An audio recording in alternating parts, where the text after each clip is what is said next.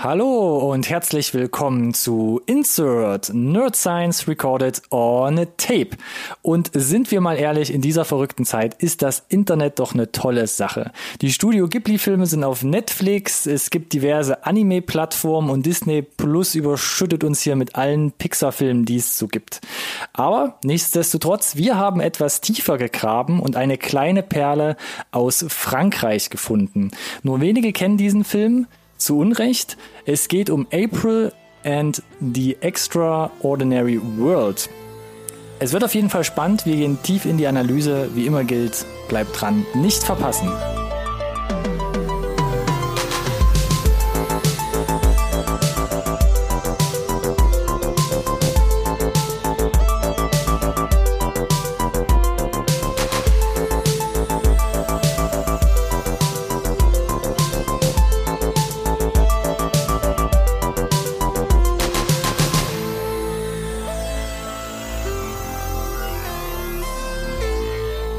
Hallo und herzlich willkommen zu einer neuen Folge Insert. Nerd Science Recorded on Tape, dem einzigen Podcast über Filme, den ihr wirklich braucht. Ja, herzlich willkommen zu einer neuen Review, Review äh, 33 und technisch gesehen müsste es noch ganz knapp hinhauen. Äh, wir sind noch im April, haha, den äh, Wortwitz konnte ich mir heute nicht ersparen.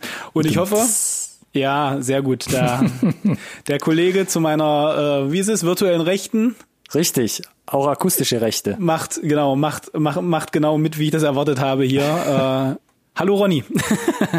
Vielen Dank für diese äußerst gelungene Anmoderation. Wie immer eigentlich, Alex, zu meiner Linken. Ja, du hast ja. es ja schon gesagt, tatsächlich. Ähm, jede Menge Animationsfilme da draußen und wir haben uns den einen ausgesucht, den man nur ganz schwer kriegt, ne? das stimmt allerdings, ja. Ein bisschen exponiert. Äh, ja, auf jeden Fall. Aber, aber das macht ja auch so äh, interessant, ne? Ich meine, irgendwie Netflix aufrufen kann ja jeder. Ja, das ist richtig. Aber macht es natürlich auch schwer, unterm Strich äh, den Leuten ein bisschen so zu empfehlen. Äh, ja, beziehungsweise geht, zu sagen, geht. geht. mal dahin, da findet er den. Mhm. Wenn wir ihnen jetzt den ganzen schmackhaft machen, sie müssen da schon die, die Extrameile gehen, wie man so schön sagt. Naja, es um geht. da irgendwie ranzukommen, ne? Ja, es geht. Man muss auf jeden Fall, glaube ich, immer noch Geld in die Hand nehmen. Ja. Oder nee, es also, kommt drauf an. Es kommt drauf an. Fr früher hat man ja, früher hat man ja immer im Laden die Scheibe gekauft. Hm. Also sind ja Luxusprobleme. Heute, Heute ist alles, anders. anders. Man, naja, man kann die Scheibe sich zumindest ja noch immer noch bringen lassen zur Not. Sowas zum Beispiel, genau. Weil wir leben ja immer noch in den Corona-Zeiten. Ah. Für die Nachwelt, die diesen Podcast in zehn Jahren hört. Es wird so weird in zehn Jahren. Was genau. war damals äh, nochmal? Mundschutzlos äh, rotzen wir hier ins Mikro. Äh, und in aller Regel beginnen wir unsere Review-Episoden mit einer Synopsis. Mit einer Synopsis zu April and the Extraordinary World, um es nochmal hier ne, zu vervollständigen für alle, die die Kapitelmarken direkt anträgern und das Intro meinerseits ähm, vielleicht überspringen oder so.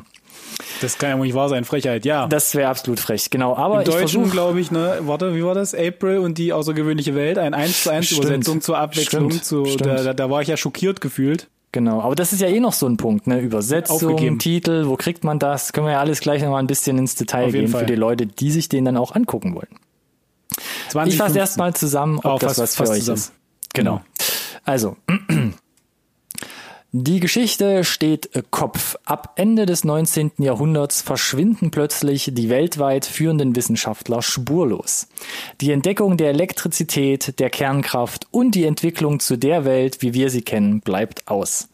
Angetrieben durch die Verbrennung von Kohle und Holz steckt die Menschheit im Dampfzeitalter fest. Mitten in diesem Trubel schlägt sich April durch den Alltag einer verschmutzten Pariser Metropole. Auch ihre Eltern verschwanden spurlos und seit Jahren forscht sie nun selbst nach einem Serum, um die Welt vor dem Kollaps zu retten. Ihre Aktivitäten bringen sie jedoch schnell in den Blickwinkel der autoritären Staatspolizei und mysteriösen Geschehnissen, deren Ursprung tief mit ihrer Familiengeschichte verbunden ist. So. Ja alle okay. einmal abgeholt, versucht Spoiler zu umgehen und so ein bisschen ein, zwei Eckdaten der Geschichte so ein bisschen auszuklammern, sonst hätte sich, glaube ich, etwas äh, ausgeweitet hier noch, die Synopsis ja, ja, nee, und ach, Ich glaube, das, äh, ja, äh, bringt, bringt die Leute, glaube ich, erstmal auf ein ganz gutes Fundament, so zum was, Start. was wir ja sonst auch immer machen, wann kam denn das Ding eigentlich in die Kinos, ne? Oder wo kann man nochmal zurückblicken, wann habe ich das verpasst? Ist halt schwierig, ne? Und das ist ja auch so, was ich gerade eben schon versucht habe anzuteasern. So das Ding generell. Also französische Produktion, Co-Produktion, gehen wir, glaube ich, auch noch gleich ein bisschen mehr ins Detail. Mhm. Ähm, mhm. aber es gab kein deutsches Kinorelease. Und das führt auch dazu, oder ja. Grund, äh, basiert auch darauf, dass es einfach keine deutsche ähm, Synchronfassung gibt. Ja, super schräg. Also äh, wenn man sich ja auch wirklich mit dem Film beschäftigt, erstmal, also geführt wird er im IMDb zumindest äh, 2015 Erscheinungstermin offiziell. Da wurde dann irgendwie das erste Mal offiziell ausgestrahlt. Genau. Ähm, aber nach wie vor, auch wenn du dir mal die die Anzahl der Bewertungen, die überhaupt abgegeben wurde, anguckst im Vergleich zu äh, weiß ich nicht, ja Ghibli-Film oder anderen Animationsfilmen, absolute Nischennummer. Mhm. Ähm, was sich sicherlich dann auch im, im Einspielergebnis zwangsläufig widerspiegelt. Du hast es ja schon gesagt, gar keine mhm. Auswertung für den deutschen Markt zum Beispiel, wo ich mir vorstellen könnte, dass er äh, vielleicht gar nicht jetzt so unglaublich schlecht angekommen wäre. Mhm. Äh, aber ja, erstmal der Reihe nach gucken wir uns vielleicht erstmal an, wer da die, die kreativen Köpfe dahinter sind. Stab und Besetzung meinst du? Tor, oder? Was sagst du? ja, finde ich gut, finde ich gut. Ähm, Regie zum Beispiel, mal ganz oben angefangen, ganz klassischerweise hier. Ähm, der Film kommt von Christian Demar und Franck Ekasi. So, ich versuche hier mein bestes Französisch irgendwie. ja, du aus, machst das jetzt schon den, besser, als ich es machen würde, von aus daher. Den, aus den Untiefen rauszukramen. Ähm, beides quasi Debütanten auf dem Regiestuhl, ähm, aber der Christian Demar, der war zum Beispiel ähm, als, Ani als Animator beziehungsweise im Animationsdepartment von Persepolis dabei 2007. Hast du den gesehen? Den habe ich auch nicht gesehen. Ah, schade. Tatsächlich. Du hattest mir ja, du warst ja sogar derjenige, der mir April empfohlen hatte. Ähm, Persepolis äh, stolpert man noch, glaube ich, einmal öfter drüber, auch wenn man so ja, ein bisschen quer liest. Der, der hat auch, höhere ich, Wellen geschlagen, ja. Ja, definitiv. Ähm, und ich glaube, weil der auch eine deutsche Synchro hat.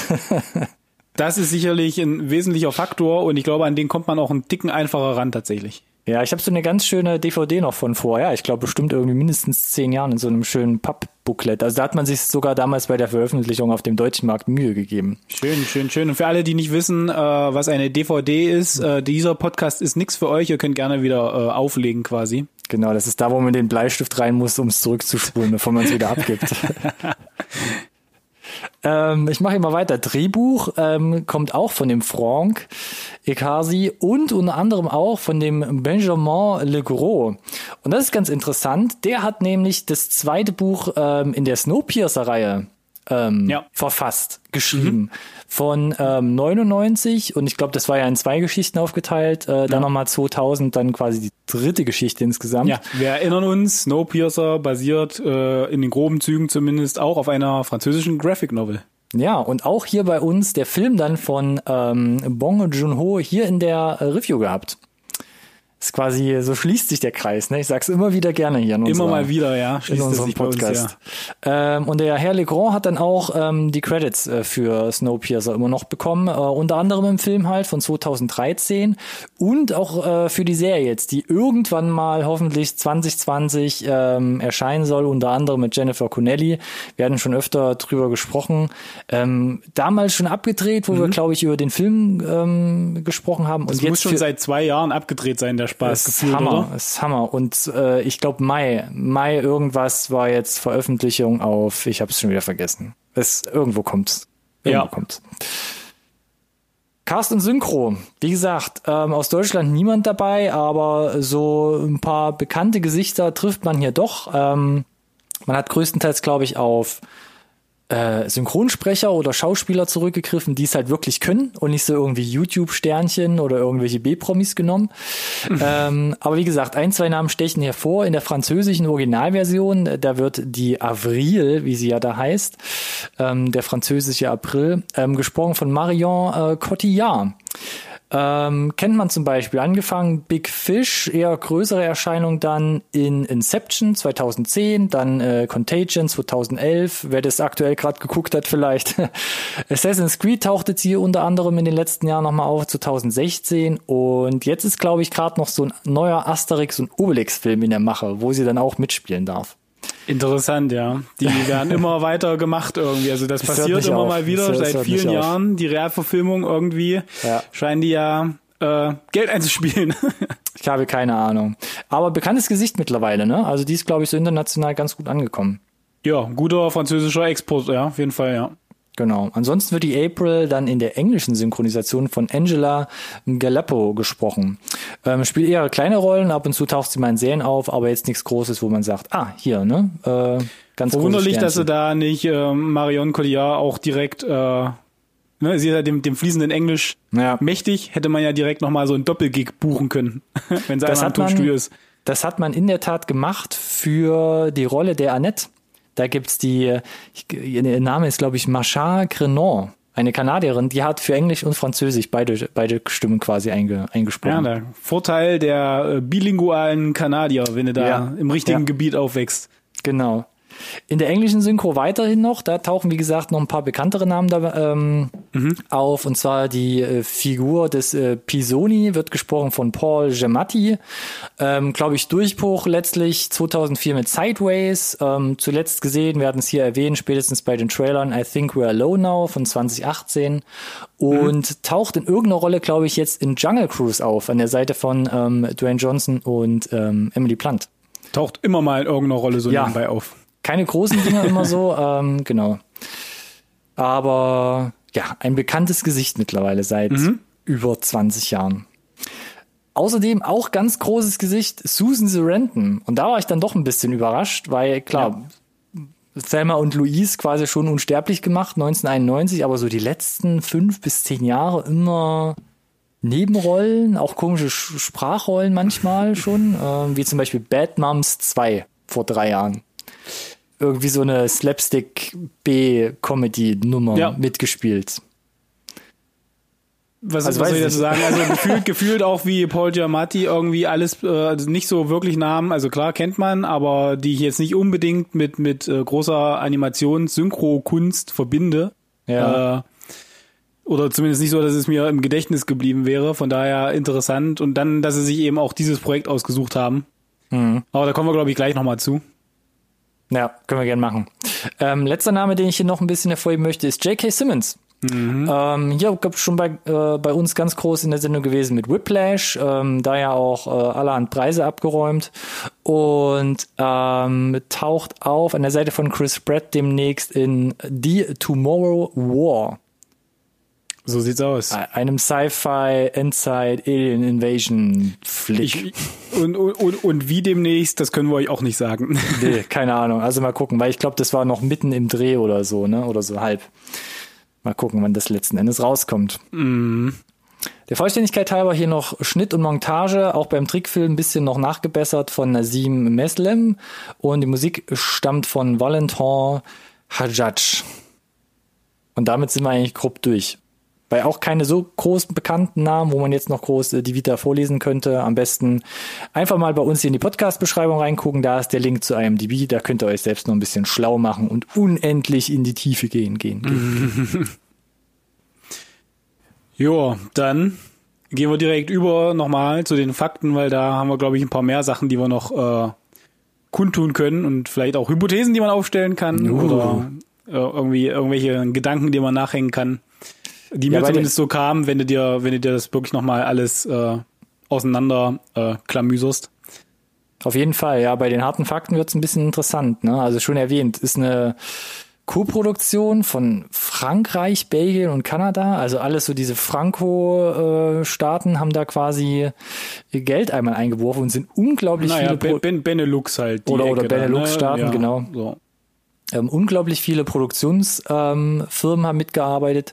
Mal hier die größten so genannt, Studio Kanal, Kanal Plus, Cine Plus, Arte, haben alle, ähm, wie gesagt, da Geld reingeworfen und die Distribution, unter anderem auch hier, von Studio Kanal und dann international, also vor allem dann sicherlich auf dem amerikanischen oder auch mehr britischen Markt, weiß ich nicht, äh, Universal und das, das ist schon eine Nummer, wo ich sage, das sticht echt ein bisschen hervor so aus der Liste. Ja, das ist jetzt, das ist jetzt schon der interessante Teil. Also erstmal natürlich mit den ganzen Produktionen äh, oder so eine große Co-Produktion scheint also ein Skript gewesen zu sein, vermutlich, wo viele gesagt haben, ne, klassischerweise hört man ja immer wieder dieses pädagogisch wertvoll Prädikat, ne, pädagogisch mhm. wertvoll. Haben sie, glaube ich, hier gesagt, das wäre eine Sache, äh, wo die Staaten sich auch beteiligen wollen. Ich gehe davon aus, extrem viel Filmförderung da geflossen an der Stelle aus den ja. ganzen Ländern, die da ein, ja, ein Stück vom Kuchen abhaben wollten oder ihren Namen im Abspann lesen wollten oder gerne auch äh, eine von den zehn Intro Videos, dass du irgendwie jetzt in letzter Zeit öf öfter mal in, in Film hast. Ähm, und dann hast du gesagt, Universal, ne, für die US-Distribution. Mhm. Und das gepaart und ich glaube, das ist eben der Verdienst von Universal mit so einem äh, schon relativ äh, großen Internet oder bekannten Cast international, dass sie da als als äh, Sprechrollen äh, rangezogen haben, hat Universal sich, glaube ich, schon ein bisschen was von erhofft. Würde ich jetzt mal äh, da rein interpretieren. Äh, glaube ich auch. Also sie glaub haben, glaube ich, gesagt, wir nehmen das, wir, wir versuchen das groß zu machen, wir holen uns äh, bekannte Namen ran und versuchen das dann so ein bisschen äh, zu pushen. Ne? So würde, mhm. also das ist jetzt so eine, eine Theorie von mir nur. Ja. So, und dann gucken wir uns ja mal gerne die passenden Zahlen dazu an. Mhm.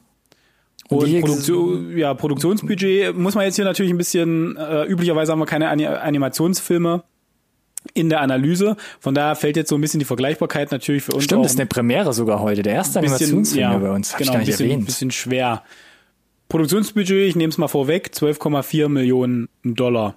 Äh, und äh, ja, ich kann auf jeden Fall jetzt an der Stelle nicht sagen, ist das viel oder ist das wenig. Äh, insgesamt eher kleine, kleineres Budget, wenn man jetzt die 300 Millionen Disney-Hollywood-Produktionen natürlich da als Kontrast gegenüberstellt. Mhm. Ähm, aber trotzdem musste natürlich erstmal über Filmförderung und wer da alles beteiligt ist, äh, gerade auf dem europäischen Markt, muss erstmal 12 Millionen zusammenkriegen. Ja, also ich, also ich finde eigentlich für einen Zeichentrickfilm klang es für mich erstmal auf Anhieb nach viel Geld. Auf jeden Fall. Ja, ja.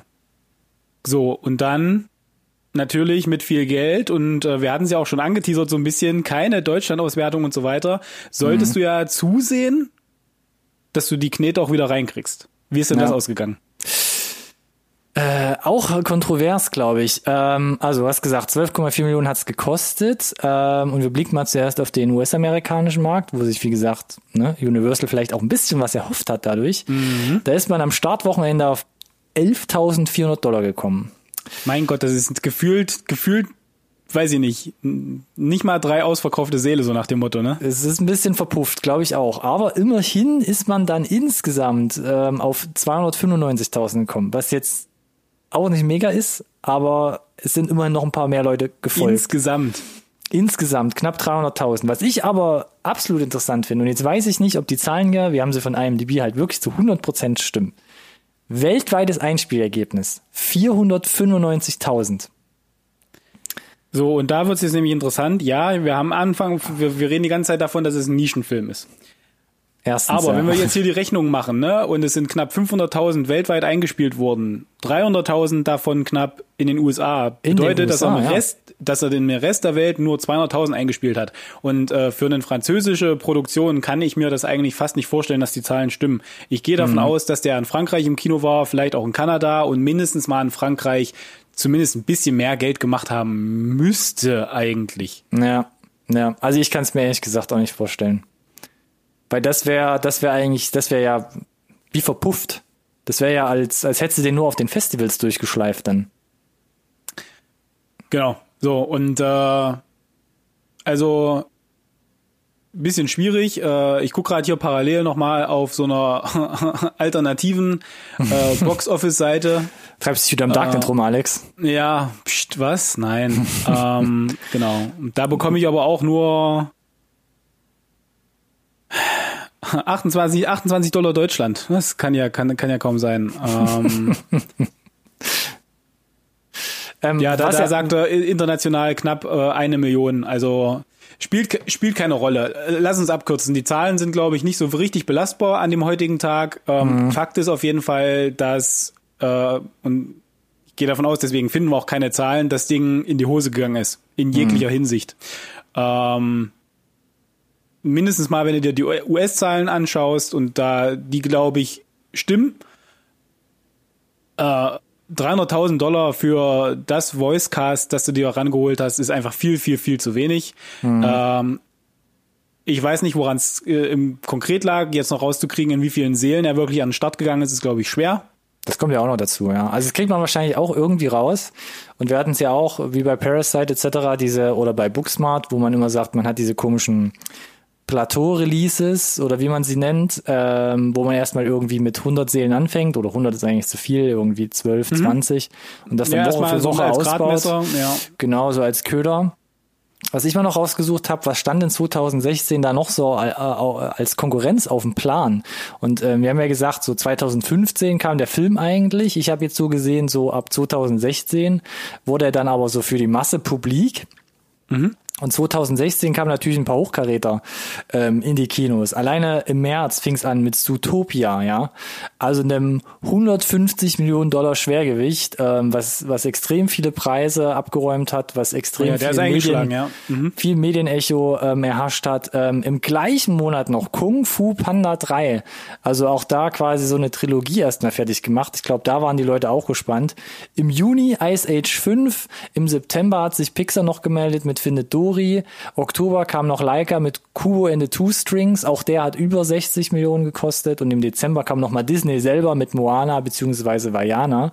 Also da waren schon ein paar Hochkaräter über das Jahr verteilt. Und deshalb ist er, glaube ich, selbst in den, ähm, in den, in den Rennen um Auszeichnung, glaube ich, relativ gut untergegangen, muss man leider so sagen. Ja, und dann tatsächlich ja offensichtlich auch untergegangen in den Ländern, wo er überhaupt in den Start gegangen ist. Wie mhm. gesagt, in Deutschland hat man sich ja äh, ich weiß nicht, ob die, äh, ob auf Festivals lief und die Leute gesagt haben, wir skippen den für Kinoauswertung komplett. Äh, was ich aber wie so, wiederum auch irgendwie konträr finde zu was wir sonst immer beobachten, nämlich dass gerne viele Sachen in Deutschland äh, irgendwie doch noch zurückgehalten werden, nicht kommen, wo sie in anderen Ländern schon im Kino waren oder direkt äh, zum Beispiel als Video-on-Demand-Auswertung kommen, weil irgendwelche deutschen Verleiher dann doch da die Hand noch drauf halten und eine Kinoauswertung wollen und hier mhm. äh, ist halt gar nichts passiert. Also manchmal sind für mich tatsächlich die, die Prozesse überhaupt nicht nachvollziehbar, speziell ja. jetzt für den deutschen Markt. Ja, aber das, dass er auch gar nicht bedient wurde, ja. Also wenn Universal schon für Nordamerika kommt, dass man für Deutschland halt gar keine Auswertung fährt, ja. fand ich halt schon ähm, faszinierend. Um, um den Sack natürlich jetzt gleich mal an der Stelle zuzumachen, wenn sich alle gerade fragen, ja, wo kann man den denn dann jetzt gucken? Also es ist folgendermaßen. Man ist entweder so spitzfindig und sagt, ich gucke mir den mit der englischen Synchro an, dann hat man die Möglichkeit, sich zum Beispiel über Amazon die DVD zu besorgen. Oder dem DVD-Dealer seiner Wahl aufzusuchen, in der Hoffnung, mhm. dass er das irgendwo herkriegt. Oder man geht zu Amazon Prime. Da gibt's den auch, da muss man, glaube ich, 3,99 Euro einschmeißen. Da kriegt man aber nur die Originalversion mit Untertiteln. Ja, also wer die ich gesehen habe. Ja. Genau. Wer dem Französischen nicht mächtig ist, ist äh, ja kann dann halt mitlesen. Das ist wahrscheinlich für viele jetzt auch nicht so toll. Ähm, oder ja. ich glaube, ich habe ihn noch im Sky-Abo ähm, entdeckt. Konnte ich jetzt aber nicht nachprüfen, weil ich es selbst nicht habe. Also ich glaube, da schwirrt er auch rum, aber auch nur Omo. Ich hatte das Glück, den 2016 selbst direkt schon im O-Ton zu sehen. Deshalb hatte ich so diese französische Originalversion eigentlich immer links liegen lassen. Ähm, und deshalb ist das bei mir eigentlich immer so im Hinterkopf verwurzelt. Aber ja, es ist nicht einfach. Aber Amazon Prime, wie gesagt, wäre jetzt so die gängigste hm. Variante, glaube ich.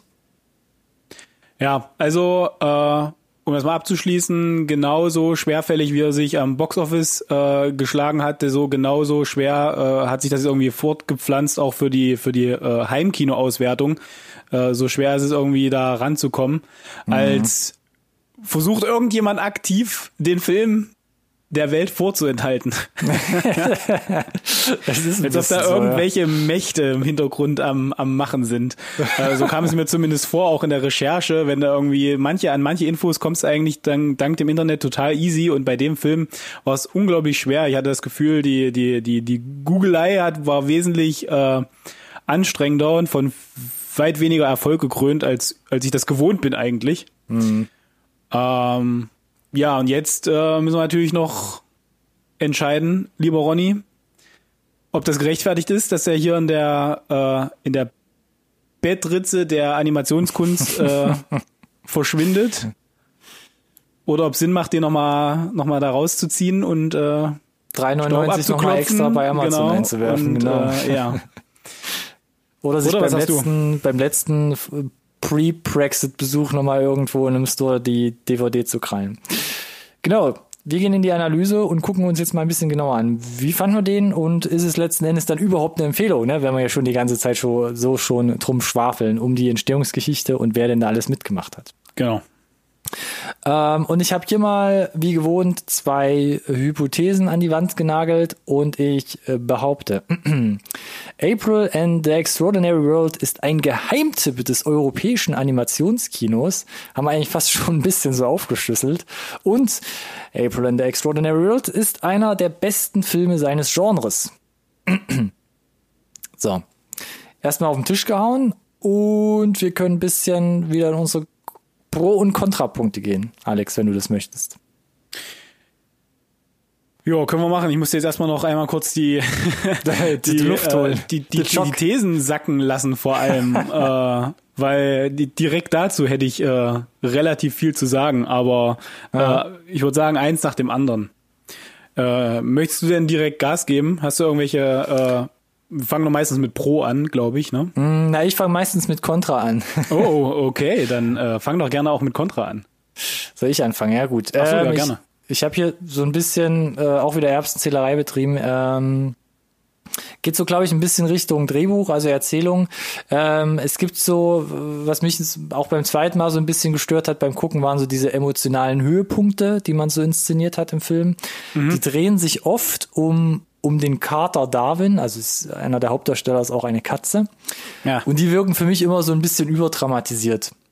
Wo ich so gefühlt dachte, oder so einfach äh, das Feeling so ein bisschen abbekommen habe, ja, da muss jetzt so ein bisschen äh, ja, Drama erzeugt werden, da drückt man so ein bisschen auf die Tränendrüse und versucht das so ein bisschen, ja, einfach ja, zu dramatisieren und das fand ich immer so ein bisschen hm, gut. War grenz, gre- grenzwertig, aber kann man, glaube ich, einfach über, übersehen, wenn man will. Ja, ja, geht in eine ähnliche Richtung. Äh, ich habe auch als äh, als als Kritik ja äh, nicht das Drehbuch an sich. Man muss vielleicht noch mal ein bisschen noch ein bisschen mal ein bisschen zurückrudern, die Leute noch mal ein bisschen abholen. Äh, es ist ein Animationsfilm, aber er ist ganz klar nicht an ein junges Publikum gerichtet.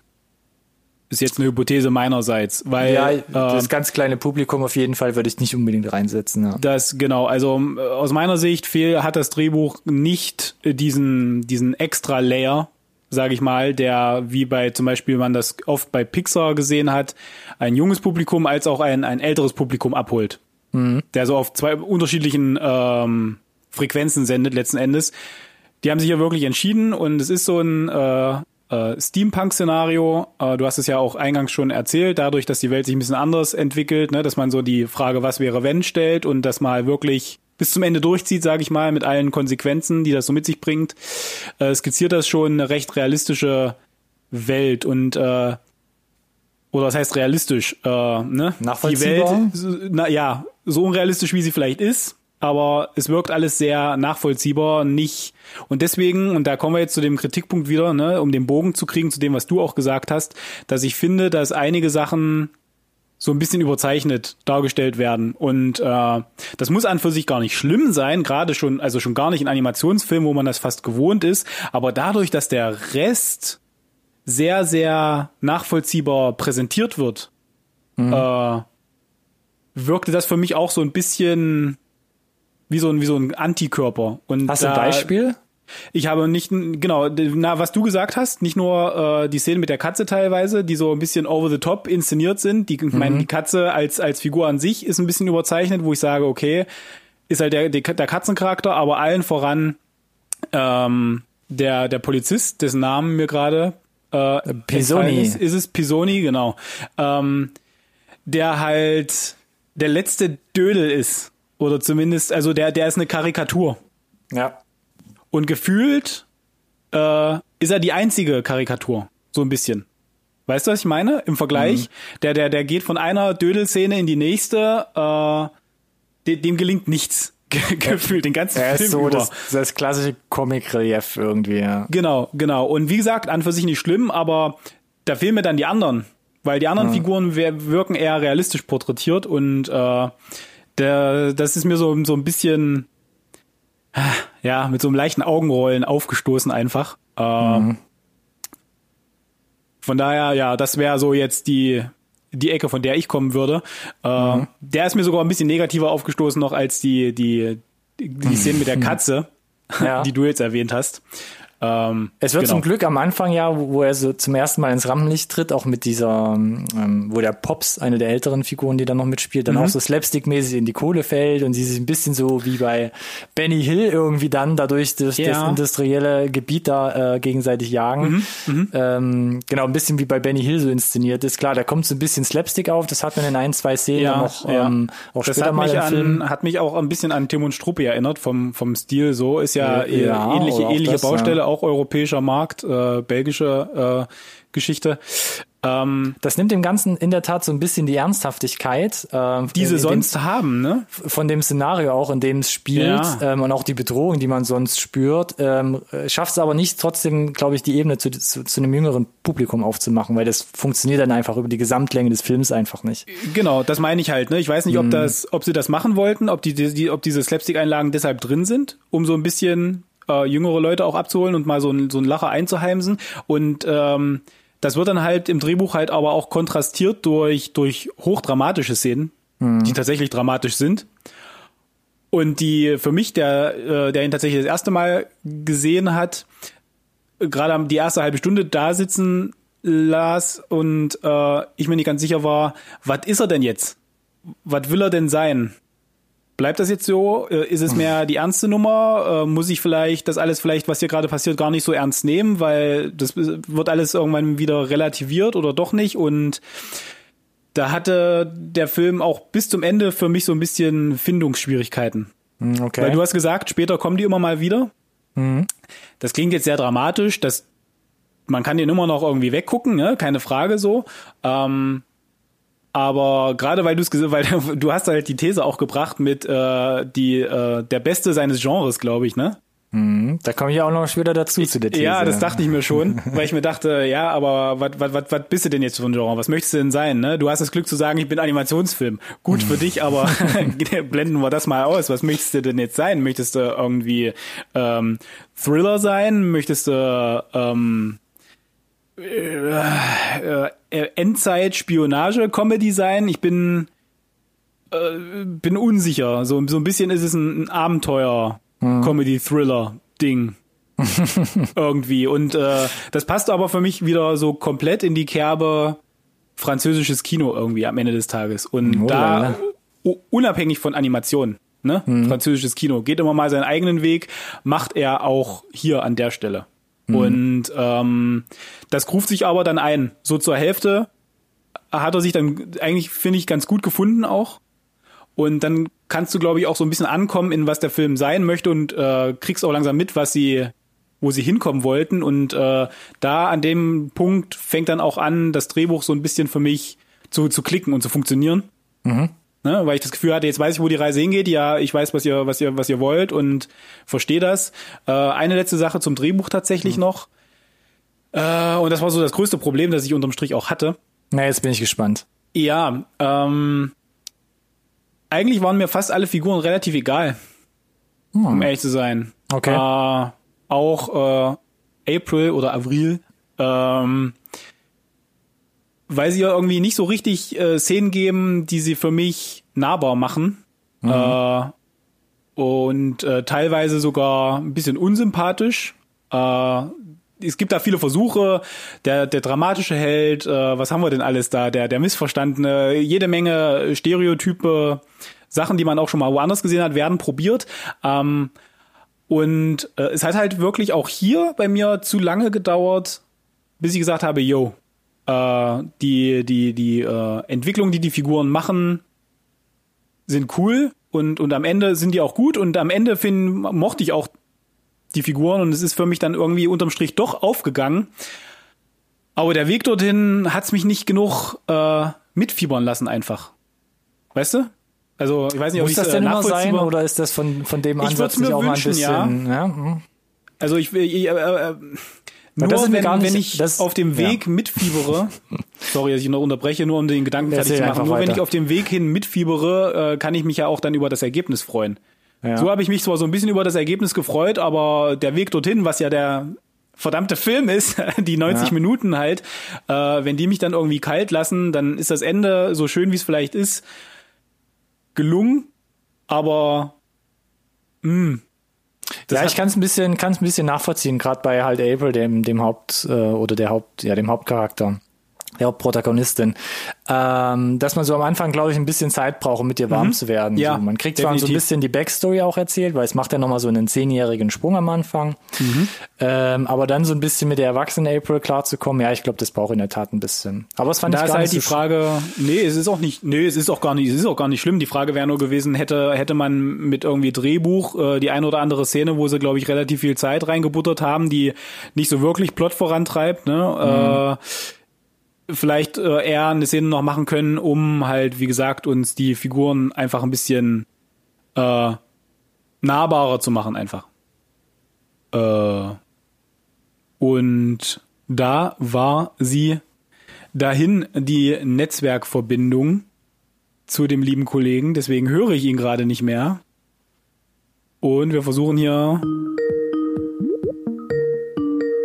Ja. Hallo? Ja. Wir wurden getrennt, glaube ich. Meinst du? Ich äh, befürchte, dass mein Internet gerade komplett weggeflogen ist und jetzt hänge ich in dem WLAN von meinen Nachbarn. Okay. Das, das, das ist mal ein Plan B, oder? Mhm. Mhm. so, das heißt, ähm, wo sind wir stehen geblieben, Alex? Genau, das ist die Frage. Ähm, wir, wir, waren auf jeden Fall, dass wir mit der, äh, mit der April nicht warm geworden sind. Du etwas mehr, ich etwas weniger. Ja. Jetzt muss er sich erstmal sammeln. Kommt, sonst mache ich kurz, la, lass es noch kurz sacken und bude dich mal neu, wie ich meinen Internetanschluss gerade umgekoppelt habe. Und dann sage ich dir meinen zweiten Kontrapunkt noch. Und zwar geht's ja in der Gesch Geschichte unter anderem darum, dass ja diese ganzen Wissenschaftler verschwinden. Und das ist jetzt mhm. auch ein bisschen Erbsenzählerei, aber man wird ja dann noch äh, in der Geschichte darauf hingewiesen, was dann mit den Wissenschaftlern passiert ist. Und was mir dann ein klitzekleines bisschen gefehlt hat, sind so diese Schicksale beziehungsweise die Beweggründe der Wissenschaftler, warum sie dann das gemacht haben, was sie gemacht haben. Also man kriegt das natürlich erzählt, dass sie dann irgendwie einer bestimmten Idee mhm. ne, auch mitgefolgt sind. Mhm. Aber da hätte ich mir einfach gewünscht, dass das noch ein bisschen mehr gezeigt wird, anstatt einfach, ja, okay, ähm, da sind sie jetzt und das haben sie vielleicht jetzt irgendwie gemacht, aber vielleicht hätte man mal irgendjemanden zu Wort kommen lassen, außer den einen, der dann rumgepöbelt hat. So, das wäre halt ähm, nochmal ganz interessant gewesen. Ja, ich muss ganz generell sagen, ich ähm, ich finde, äh, das ist jetzt äh, pro Punkt an der Stelle erstmal der der generell der Plot, die Idee dahinter und so weiter ähm, ist die größte Stärke auf jeden Fall vom Film tatsächlich muss ich aber sagen, und das hatte ich eingangs auch schon gesagt, auch durch diese Slapstick und, und, und Action-Sequenzen da am Anfang so, äh, mein, ich, sie verschwenden relativ viel Zeit. Verschwenden ist vielleicht ein starkes Wort, aber es wird relativ viel Zeit in, in eher trivialere Sachen investiert und viel Exposition auch irgendwie die erste halbe Stunde. Mhm.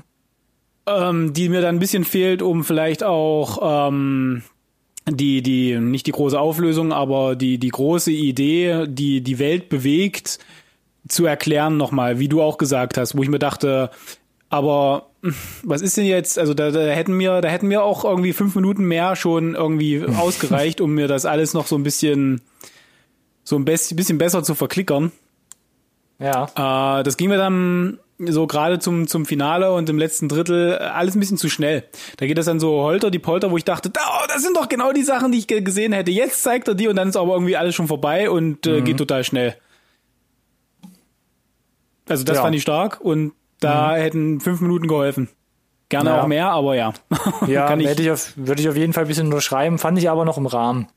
Ja, ja. Auf jeden Fall. Äh, und was du gerade gesagt hast, so dieses ganze Worldbuilding und so ein bisschen das Erzählen, das würde mich quasi fast schon zu meinen Pro Punkten ja, bringen. Also du hast jetzt noch was, wo du gesagt hast oder hättest, komm, da muss ich auch noch mal reinschlagen. Nee, komm, dann geh doch mal zu deinen Pro-Punkten erstmal. Äh, also für mich, wie du es schon gerade angerissen hast, ist halt auch für mich der größte Pro-Punkt ist halt so Drehbuch und Erzählung. Also das fängt schon an ähm, beim Intro, wir hatten es ja auch schon mehrmals erwähnt bei Code 8 oder Edge of Tomorrow. Ich fühle mich immer super abgeholt, wenn mir in so einem kurzen, knackigen, cool gemachten Intro erzählt wird, wie die Welt aussieht, wie sich das entwickelt hat. Ich meine, klar, das ist immer so ein bisschen ähm, mit dem Vorschlaghammer erzählt, ne? Und schnell kompakt. Ähm, alles schnell unter die Nase gerieben. Aber ich fand es sehr schön gemacht, ähm, auch im weiteren Verlaufe oder im ganzen Verlaufe des Films, dieses Worldbuilding, diese kleinen Details im Hintergrund, wenn man irgendwie mal so ein Werbeposter sieht von dem Berlin, wo irgendwie hübsche Mädchen mit äh, Wasserbällen am, am, am, am See stehen, aber halt ähm, Atemschutz, Atemschutzmasken tragen müssen, ähm, was es für kleine Details gibt, was man sich äh, hat ähm, äh, alles so ausdenken lassen, wie quasi Paris aussehen könnte, wenn alles nur weiterhin mit Dampfmaschinen betrieben werden würde. Und dieses Setting hat mir halt unglaublich ähm, ähm, gefallen. Nicht dieses super überzogene Steampunk-Ding, sondern halt wirklich irgendwie relativ bodenständig. Ne? Also wirklich so, wo man sagen könnte, ja, so ja, das hatte das wahrscheinlich wirklich aus. Richtig, richtig. Das hatte Hand und Fuß. Das wurde wirklich, das hatte ich eingangs auch kurz gesagt, das wurde genau, wirklich ja, genau. äh, genommen und dann sind die damit losgelaufen und gesagt, nee, wir ziehen das jetzt durch. Wir gucken uns das an, wie das wirklich äh, vonstatten gegangen wäre, was das für Konsequenzen hätte. Und das führte dann halt irgendwie zwangsläufig zu so unglaublich vielen Details, die, die, die dir, manche fallen dir eher auf, manche weniger, aber mhm. alles, was dir auffällt, ist so ein, ja, na klar, weil mhm. genau so wäre das. Ist für mich äh, schlüssig, logisch nachvollziehbar, macht total Sinn und äh, sorgt halt mhm. halt einfach dafür, ähm, dass du ein unglaublich geerdetes äh, ja, Setting hast, in dem die, die Handlung einfach auch spielt dann, ne? Mhm. Und was halt in diesem Setting mir ganz gut gefallen hat, ist dann trotzdem, dass man so die das Cast eigentlich relativ klein und konzentriert hält. Du hast ja trotzdem gesagt, so, trotzdem fehlt die Nähe. Ich fand es eigentlich ganz gut gelöst. Diese Slapstick-Sachen, ja, beim ersten Mal dachte ich so auch, oh, hat mich gerade ein bisschen rausgebracht. Das ist jetzt doch eher harmloser. Ähm, aber fand ich so in Summe dann doch eigentlich relativ rund, sage ich mal, und hat mir gut gefallen. So dieses, auch diese familiäre Geschichte, die sich halt durchzieht. Es halt nicht dieser anonyme männliche Held, der irgendwie alles gerade biegt, sondern es ist halt wirklich ja, episch möchte ich jetzt nicht sagen, aber irgendwie so eine kleine Familiengeschichte, die sich da halt so durchzieht.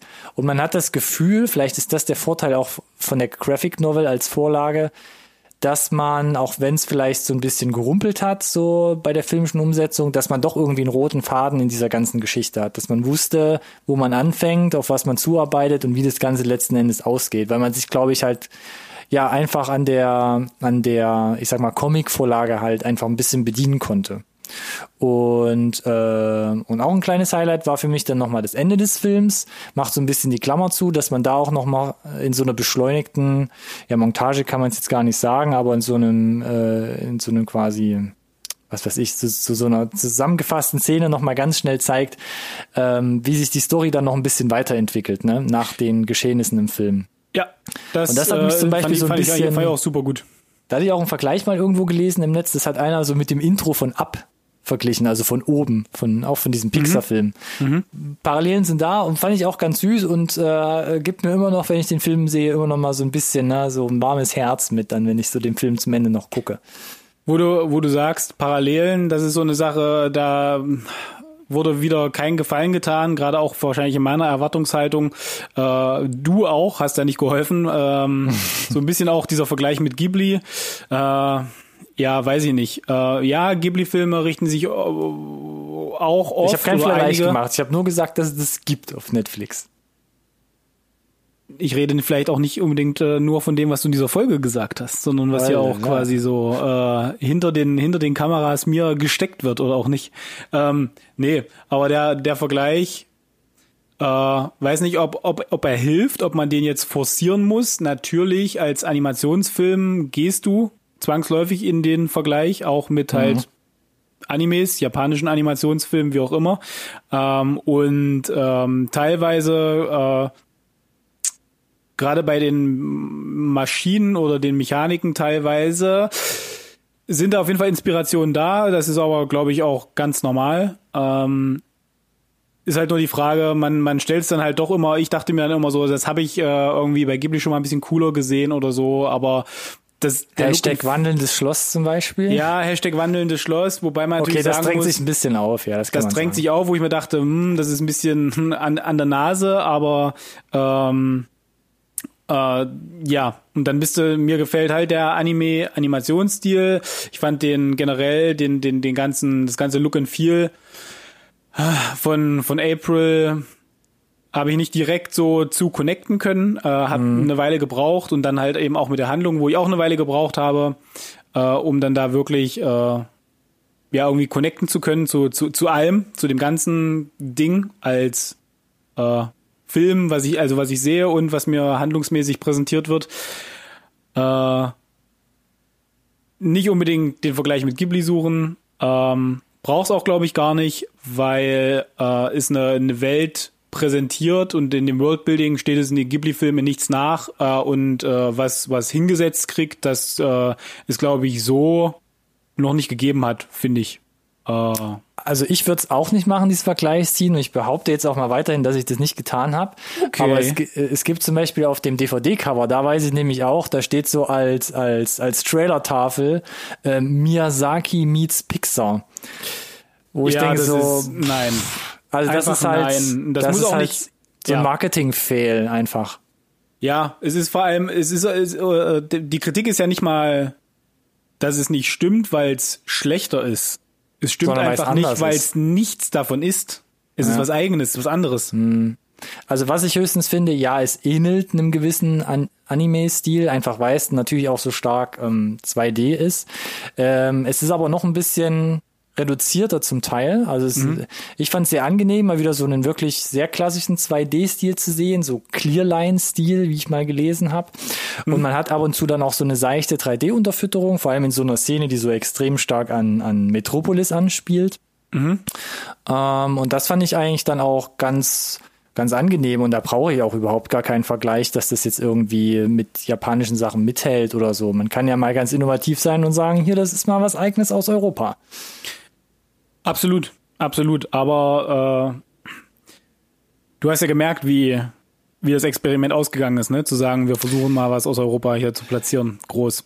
Äh, und äh, ja, du hast ja gesagt, wahrscheinlich der Grund deshalb, dass man da Ghibli und Pixar mit drauf printet, Naja. äh, um die Leute da irgendwie vielleicht doch äh, ranzukriegen. Und äh, dann sind sie im schlimmsten Fall aber irgendwie vielleicht auch wieder abgeschreckt, weil wie gesagt, es ist halt nichts, was man so in der Form, glaube ich, äh, schon mal gesehen hat. Äh, Kompliment an der Also- Stelle von meiner Seite, dass es so ist. Ich, ich muss ja auch sagen, ähm, ich verstehe auch nicht, also warum es in diese Richtung geht. Also gerade wenn du so sagst, so europäisches Experiment ist jetzt vielleicht so ein bisschen vor die Wand gelaufen. Es gibt ja ganz viel anderes, früheres und danach sogar im gleichen Jahr, glaube ich sogar, kam ja mein Leben als Zucchini. Kam ja auch aus Frankreich, ist ja auch international gut angekommen. Oder ein paar Jahre vorher gab's ähm, Ernaud und Celestine, ähm, wenn ich das jetzt richtig ausgesprochen habe wieder, ähm, von 2012 war der mit dem, mit dem Bären und der Maus, ist ja auch international alles gut angekommen. Ich verstehe einfach nicht, warum man das halt in der Auswertung dann so komisch hat behandelt. Ne? Also, ja. Ganz, ganz eigene Geschichte irgendwie. Ja, definitiv. wir- Ähm, Können wir denn das Ganze nochmal als Fazit verpacken oder hast du noch was von deiner Seite jetzt so als Pro oder Contra nochmal extra abzugeben? Äh, ja, äh, wir hatten es zwar so ein bisschen schon angeteasert, ähm, der Pro-Punkt, dass es äh, ein Noch Film kein ist, Fazit ich, also. Ich, nein, noch kein Fazit. Äh, Okay. Das ist, äh, ist kein Spoiler von meiner Seite, glaube ich. Wir hatten es beide gesagt, das Ende ist ein absoluter Pro-Punkt. Ich finde das Ende sehr gelungen. Hm, schön, schön.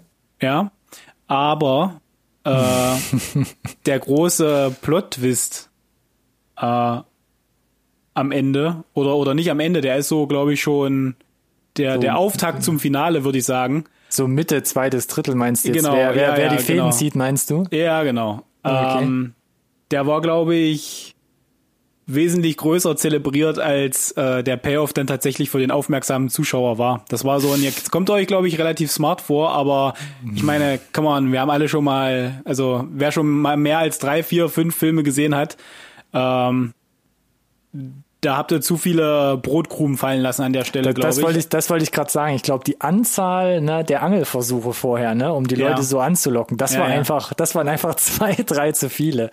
Das hätte man anteasern können und dann glaube ich so, bam. Wo, naja, und da, da, das, und das ist halt auch wieder so ein Punkt, der in den, äh, unterm Strich in den gleichen, ich sag mal, Kritikpunkt einzahlt, zu sagen, äh, war das jetzt da, um auf Nummer sicher zu gehen, dass er ein jüngeres Publikum nicht abhängt auf dem Weg? Mhm. Ist das so eine, wir gehen lieber auf Nummer sicher, pack noch eine Szene rein, nee, pack vielleicht noch eine Szene rein, weil, weiß ich nicht, die Zehnjährigen, die nicht, dass die irgendwie dann da sitzen und komplett den roten Faden verloren haben oder so, äh, wo ich mir denke, also entweder konnten sie sich da nicht entscheiden, mhm.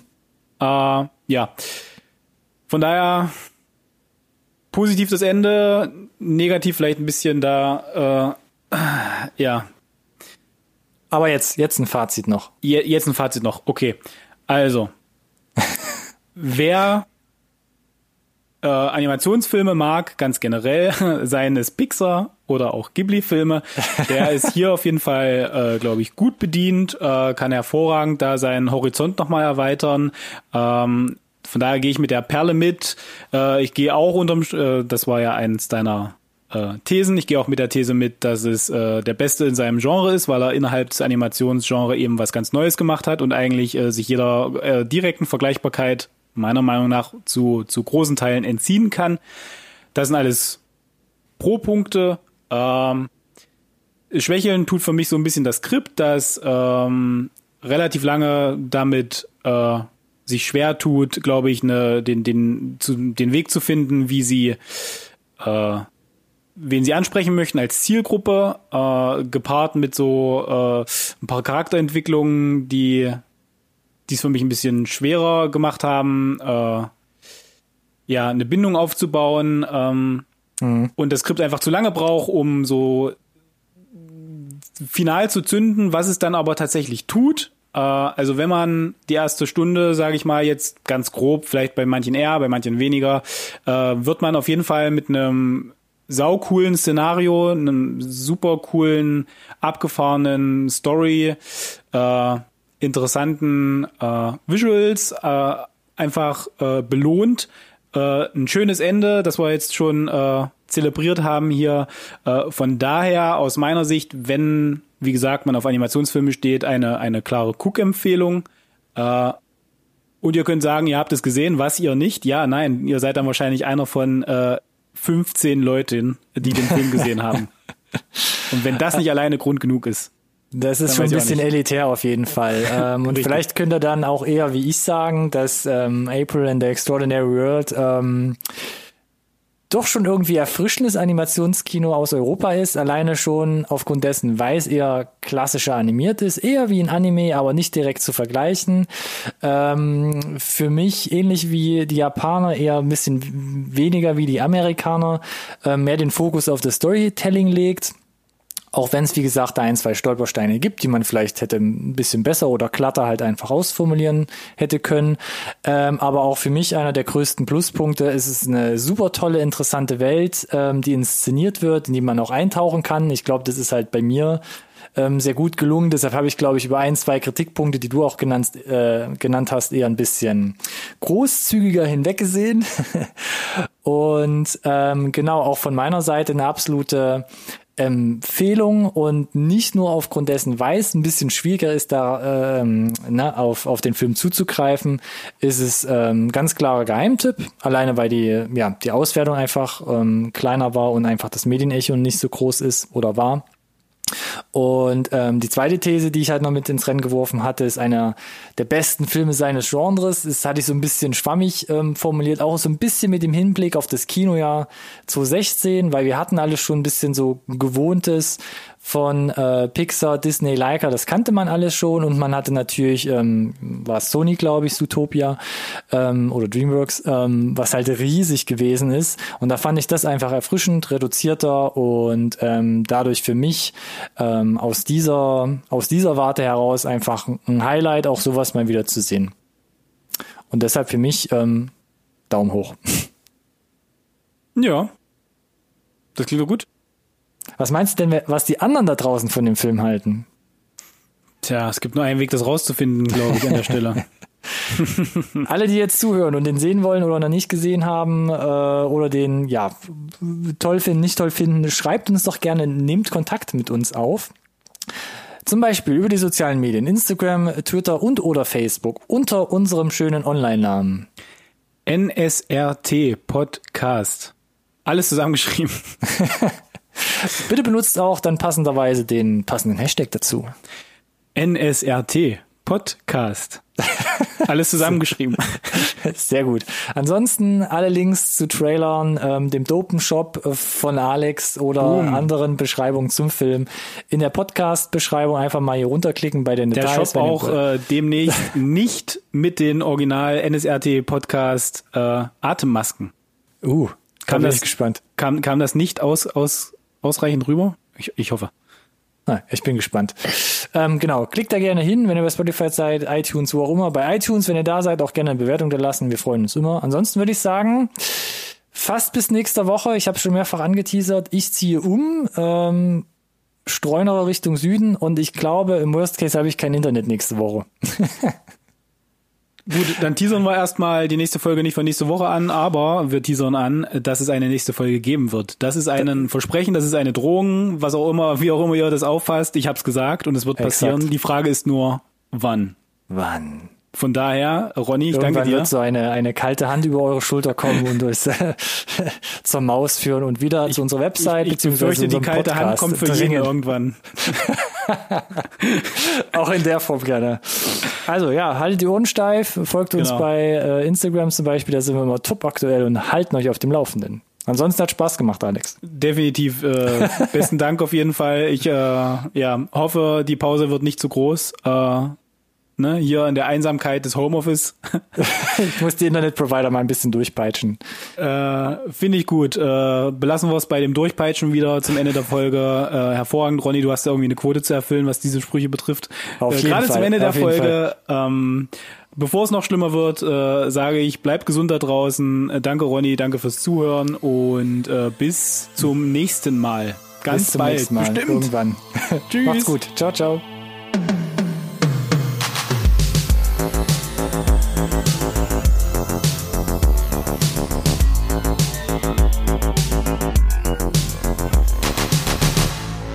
conversation can serve no purpose anymore. Goodbye.